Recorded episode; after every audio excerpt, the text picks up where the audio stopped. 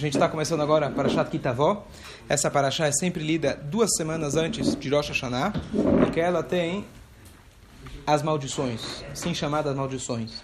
E os Rahamim, eles decretaram que sempre antes de Rosh Hashanah e Shavuot, não a semana diretamente anterior, mas duas antes dessas duas datas, a gente lê essas maldições que é para dar um mexer com a gente e se preparar para Rosh Hashanah. Um chacoalhão. É, é, um chacoalhão. E elas não são imediatamente antes do Rosh Hashanah para deixar uma semana, digamos, começar... Começa, não é folga, mas a gente não, nunca termina alguma coisa com, com algo negativo. A gente sempre que vai terminar, a gente termina numa ending in a good note, se fala em inglês. Você termina numa, em algo positivo. Então a gente dá uma semana e aí a gente tem a semana, a semana que vem, aí vem Rosh Hashanah. Então, antes de chegar nas maldições, explicar um pouco a respeito, mas a Parashá se chama Kitavó. A tradução de Kitavó significa lavó em hebraico, significa vir. Vir, vem. Então, Veayá Kitavó Laaretz. Então, aqui Moshe está dizendo: olha, futuramente, logo mais, vocês vão entrar em Israel. E entrando em Israel, vocês vão ter algumas eh, obrigações. Aqui se trata das obrigações agrícolas, impostos, eh, taxas agrícolas, que vocês vão ter que trazer para o Beit HaMikdash. E quando vocês entrarem lá, qual que é a primeira regra? Ele fala: vocês vão dar do Reishit Kol Pri Adamah. O primeiro dos frutos, que é chamado Bikurim, o primeiro fruto que nasce, você separa ele e tinha que levar antigamente para o Beit HaMikdash. Isso se chama Bikurim. Bikurim vem da palavra Bechor, significa o mais velho, o primogênito, o primeiro. Então a gente pega as primeiras frutas que nasceram lá no campo e eles tinham que levar isso para eh, a terra de Israel. E esse Bikurim, só explicar um pouquinho tecnicamente como funcionava. A pessoa, na verdade, ia para o seu campo, ele via quando as frutas começavam já, as primeiras frutas que começavam já a crescer, e ele colocava uma fitilha, colocava um sinalzinho lá naquela fruta, designando ela para ele lembrar qual que é a primeira. E depois da colheita, ele pegava esses primeiros frutos, fazia uma cesta toda elaborada, bonita. O, o Maimonides, a Guimarães escreve para a gente como que era esse momento onde as pessoas preparavam. E as pessoas, assim, a pessoa tinha um tempo, não precisava ser todo mundo no mesmo dia que levavam, mas normalmente se fazia como se fosse uma caravana, as pessoas juntos, todo mundo levando suas cestas nas costas, na cabeça, etc. Chegando no Beit HaMikdash, eles tocavam, tocavam flautas, tinha um um boi que ia na frente, é, como se fosse enfeitado, e ele fazia todo esse, fazia todo esse, esse ritual chegando no Beit HaMikdash, e a pessoa chegava no Beit HaMikdash com essa cesta, que normalmente era, das, era feita das sete espécies, não era qualquer fruta, das sete espécies, que a terra de Israel foi abençoada, ritá, seorá, trigo, cevada, figo, romã, uva e etc. E aí a pessoa levava até o Beit HaMikdash, o que ele fazia com isso? Ele colocava isso no chão, posicionava isso na frente do Cohen, e esse era o presente que dava para Hashem. O Cohen, comendo daquilo, ele estava representando Hashem, dessa forma você deu o seu primeiro fruto para a Kadosh Baruch Essa é, em resumo, a mitzvah do Bikurim. Para nós que não temos Bikurim hoje em dia, nós sábios extraem daqui várias várias lições, mas a primeira, a primeira lição de todas elas, que o melhor que nós temos, Kol Chelev La Hashem. O melhor do que nós temos tem que ser designado para Hashem. Uma sinagoga tem que ser mais bonita que sua casa. Originalmente, a sinagoga tinha que ser o prédio mais alto de toda, é, de toda a cidade. Se eu tenho, o, a, a gente às vezes está acostumado, ah, sobrou um trocado, o que, que eu faço? Coloco na caixinha. A caixinha não é para o trocado, também para o trocado. Mas a caixinha, a tzedakah, tem que ser a primeira coisa. Um Yodi, quando recebe seu salário, faz sua retirada, a primeira coisa que você vai fazer tirar os seus 10%. A primeira coisa que a gente faz é Hashem. Depois, o resto é o nosso. Assim que a gente deve imaginar. Bechor significa o primogênito, significa o melhor. Tudo que eu tenho que de melhor, eu dou para Hashem, de alguma maneira. Essa é a ideia. Então, aqui a gente tem aquela passagem, já contei inúmeras vezes, a gente fala no final do Aleino. Ve'adat ayom que Hashem o Elohim, A gente fala, saiba hoje que Deus é do céu para cima e da terra para baixo, não existe nem, ninguém nada fora ele. Certo? Ninguém vai ficar, Ariel? Também não vai ficar? Tá bom. Então, a gente fala, do céu para cima e da terra para baixo. E a pergunta é óbvia. Claro, eu tenho um Deus só, já sei. É Hashem errado, Shmo errado. O que, que você me fala? Não tem um outro Deus do céu para cima, da terra para baixo? Então, uma explicação bonita é a seguinte: dos céus para cima. Coisas celestes, coisas espirituais, tem que olhar para cima. Poxa, eu tenho um tefilim, mas tem alguém que tem um tefilim melhor do que o meu. Eu tenho um lulav, tem alguém que tem melhor do que o meu. Em coisas terrestres, alaaretz, e na terra, mitachat, para baixo. Eu, Baruch Hashem, tenho um carro. Meu vizinho sequer carro tem. Eu, Baruch Hashem, tenho teto para morar. O outro, coitado, nem isso tem. O que acontece é que às vezes a gente inverte os valores. Quando chega em mitzvah, você fala, olha, Rabino, pelo menos mezuzá eu tenho. O que está reclamando? Tá certo? Pelo menos tem mezuzá. Funciona, é kasher. Tá valendo para mim. Não, não faz diferença essas coisas. Agora no carro, ah, meu carro, poxa, eu preciso de uma coisa mais sofisticada. Então, a Torá ensina pra gente que é o contrário. A gente tem que colocar os valores no lugar certo. Quando é coisas espirituais, você tem que sempre olhar para cima, almejar crescer. Em coisas mundanas, você pode tem que apreciar o que você tem e sempre olhar para baixo alguém que tem menos do que você. Escolha. Certo? Escolha. Tâmaras também são dos Tâmara, sim, sim, sim. É fruta. As iniciais de fruta. Vamos ver se dá certo?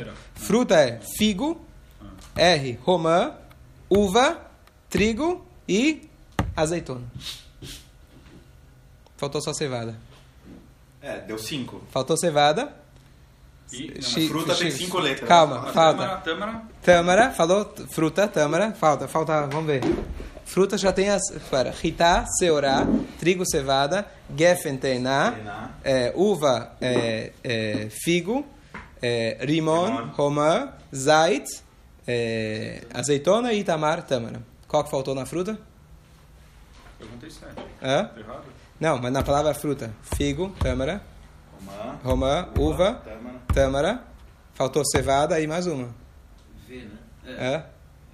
Tá. Ritá, seorá, só escrever. Bom, tá aí. Devagar. Vai cachar, pode sentar. Obrigado. Bom dia. Cuidado não pegar trânsito, tá? Isso é o primeiro ponto. Próximo ponto. Kitavó, quando você vier para a terra, também tem um sentido mais profundo quando você vier para a terra. A terra também significa Aretz, significa Ratzon. Eretz, vontade, Eretz, que significa terra, Eretz Israel, tá ligado, tem, as, tem o radical da palavra Reish e Tzadik, que significa Ratzon, vontade. E a gente, o nosso papel é a gente conseguir conquistar e entrar dentro da terra de Israel. E entrar dentro da terra de Israel significa o seguinte: está chegando o Rosh Hashanah. Muitas vezes a gente faz as mitzvot de forma técnica, de forma mecânica. E o que a, ensina, a Torá vai ensinar para a gente é que a gente tem que tavoilar, a gente tem que entrar. Entrar no assunto significa quando você está completamente envolvido. Quando você está cabeça aos pés, aquilo está vibrando na sua alma. Isso você já acontece, às vezes acontece quando é um gol do teu time, ou quando é o teu outro time que você não gosta, aquele gol que foi gravado lá em cima, do time que você não gosta, perdeu. Você dá um pulo, você pula com toda a força, o que na verdade é a conexão do final da paraxá da semana passada com essa paraxá. O final da semana passada terminou dizendo: lembre o que Amalek fez para você. Amalek significa esfriar, o Rabino falou no Shabbat. É quando, na verdade, o povo saiu de Israel todo empolgado, saiu do Egito todo empolgado, chegou Amalek, ah, vocês acham que vocês conseguiram dominar o mundo, agora vocês são fortões, a gente vai lutar contra vocês. Vocês já deram um banho de água gelada. Quando nós fazemos as mitzvot de forma mecânica, de forma automática, piloto automático, ela fica com frieza. E às vezes a gente fala, não tem problema, estou rezando, estou fazendo direitinho, estou cumprindo tudo que Deus quer. Se aquilo não, não te toca em todas as fibras da sua alma, em todos os, os músculos, em, todos os, em todo o seu sentido, em todos os seus neurônios, você está envolvido com aquela mitzvah, você está frio. E a frieza, na verdade, é um, é um milímetro, é um passo da kfirá, que se chama, da, é, quando a pessoa, é, da renegação. Quando a gente faz as coisas com frieza, ó, você dá quente já no coração também, tá vendo? Quando você faz a coisa de forma, de forma mecânica, isso acaba se tornando, na verdade, a gente acaba, Deus nos livre, acaba abandonando. Fazer mitzvah tem que ser kitavó. Quando você entra, participar da mitzvah com todo o coração. Claro que não é fácil, mas aqui está a lição para a gente no Rosh Hashanah. Segundo ponto. Como estamos de horário? Tranquilo? Isaac, você vai para um bom retiro? Vai passar na, na, na medianoite? Espera, espera. Vamos lá. Passar não, mas dá um jeito pra passar. Ah, tá. Obrigado. Depois, depois, uma coisa super curiosa. A pessoa, quando ele chegava no templo, com aquela cesta, que eu comentei antes, ele tinha que fazer algo que se chama vidui. Vidui é o mesmo termo que nós usamos para o Yom Kippur. Você faz dez vezes no total, que você bate no coração, fiz isso, pequei, pequei, tá, tá, tá, tá. Aqui, olha que interessante. A Torá fala, você vai fazer um vidui. Qual que é a confissão? A confissão é a seguinte: tinha todo um ritual. Você chegava no templo e você fazia a confissão da seguinte maneira: Olha, Deus, eu paguei todos os impostos. Você tinha antigamente, na, época do Beit HaMikdash, até hoje algumas coisas em Israel, a parte para o Cohen, a parte para o Levi, a parte que leva para Israel, e no sétimo ano você não pode trabalhar a terra, e um monte de leis em relação à terra. Quando a pessoa chegava para trazer os bikurim, eles tinham que fazer essa proclamação. É a declaração do imposto de renda. Ele tem que fazer, ó, não vou cair na malha fina. Fiz tudo direitinho, entrego aqui para Deus, paguei todos os impostos e ainda na ordem certa. Havia uma ordem, primeiro para o Cohen, depois para o Levi. Se a pessoa inverteu a ordem, apesar que ele pagou direitinho, ele não podia fazer essa confissão. Eles que faziam essa divisão? A conf confissão, sim, o dono. Confissão, o o dono. O, agri o agricultor. Ele depois que ele, ele cada, cada na verdade, um, cada donativo tem sua época quando né, nasce o trigo, quando nasce a cevada, a parte que vai para os pobres, a parte do canto do campo que vai para os pobres, o dízimo, e tem um monte de, certo? Se você deixou cair um pedacinho, um, um, um, um uma espiga de trigo, você não pode levar, se você esqueceu de cortar, tem que deixar para o pobre. Tudo isso, você faz a declaração, fiz tudo conforme você, Hashem, me mandou. Essa, essa, essa é a confissão. E eu vi uma explicação muito bonita, que justo ver agora que estamos entrando logo mais em Rosh Hashanah, depois de Yom Kippur, que Olha que confissão é essa. Normalmente, você vai chegar e imagina você vai se confessar para sua esposa, certo? O que, que você vai se confessar? Eu fiz supermercado, eu comprei para você roupa nova quando você pediu, eu ligava para você três vezes por dia para dizer onde eu estava. Essa é a minha confissão. Ó, oh, pergunta Marcos, isso é confissão? Isso é confissão? Isso é confissão. Confissão a gente está só acostumado a falar as coisas ruins, as coisas de errado que eu fiz. Aqui a Torá ensina para gente que parte da nossa confissão é reconhecer as coisas corretas que nós fizemos. Reconhecer o nosso potencial e reconhecer as coisas boas. Quando a pessoa faz o balanço no, no mês de Elul, não é só para você se jogar lixo em cima de você, olha quanta coisa ruim que eu fiz. Que normalmente, se a gente só pensa no ruim, a gente fala, bom, já que eu estou ruim mesmo, já não tem, não tem mais chance. Não, é para você parar e meditar todas as coisas que eu fiz bem esse ano. Poxa, eu progredi do ano passado para esse ano. Agora, deixa eu progredir mais. Mas se você não para para reconhecer as coisas boas que você fez, que são muitas, você não tem como ter uma confissão verdadeira. Confissão verdadeira tem que ser honesta. E honesta significa você reconhecer também e talvez até principalmente as coisas positivas que você fez. E elas agora você pode crescer e aumentar. Hoje, eu sempre, eu sempre falo as coisas ruins que eu fiz. Não. Ó, fui pra balada, saí com 10 Ei, peraí, pá, Tá, Agora eu vou falar tudo de bom que eu fiz pra ela. Fala, olha, no sábado eu não fiz, eu só fiz no domingo, tá certo? Que contar os dias que você conseguiu. Não tem outro jeito. Quando a gente quer fazer chuva, se a gente foca naquilo que a gente fez errado, é muito difícil a gente poder crescer. Porque a gente fica só no negativo. Aqui a Torá ensina pra gente a gente parar e reconhecer as coisas boas que nós fizemos. Certo?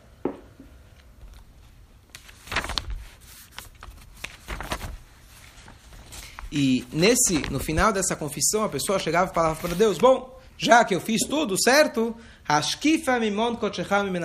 por favor, veja do seu lugar, da sua morada sagrada dos céus e abençoe o povo de Israel e a terra que você nos deu, como você prometeu para os nossos antepassados, a terra que jorra leite e mel. Então, agora que eu fiz tudo, então garanta para nós um bom ano. O que, paralelamente para nós, a gente agora está pedindo para Deus. Tudo que eu fiz de bom, é claro, uma pessoa nunca deve chegar para Deus e falar: olha, já que eu fiz A, B, C, D, então por isso já, ó, mereço. Nunca. A gente tem que saber que a gente pede com humildade. Tudo que a gente fez está muito longe do que deveria ser. Mas, ao mesmo tempo, para o meu crescimento, eu devo reconhecer o que fiz de bem para que eu possa, nisso, usar isso como uma mola para eu pular e crescer mais ainda. Certo?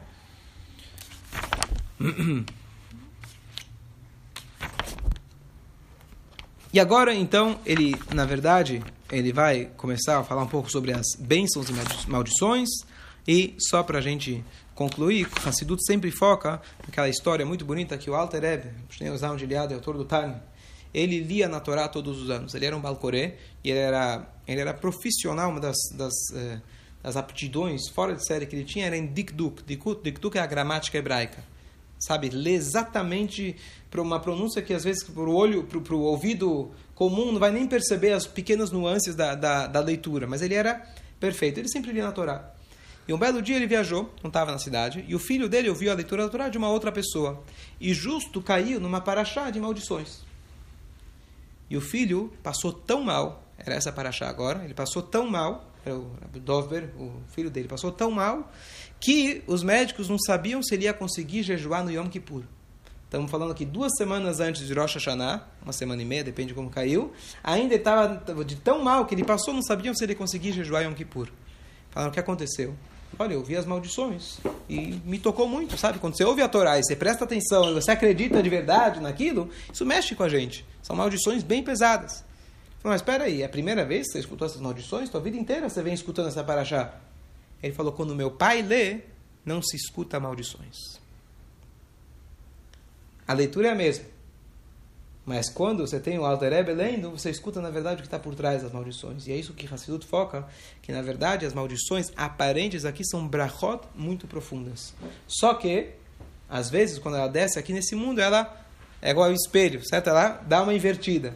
Mas no fundo a gente enxergar que todas as dificuldades e problemas e tsuras, Deus nos livre, que nós temos, que esperamos que não tenhamos, no fundo, no fundo é uma brachá maior possível. Às vezes, a única forma que nós temos de crescer é passando por dificuldade.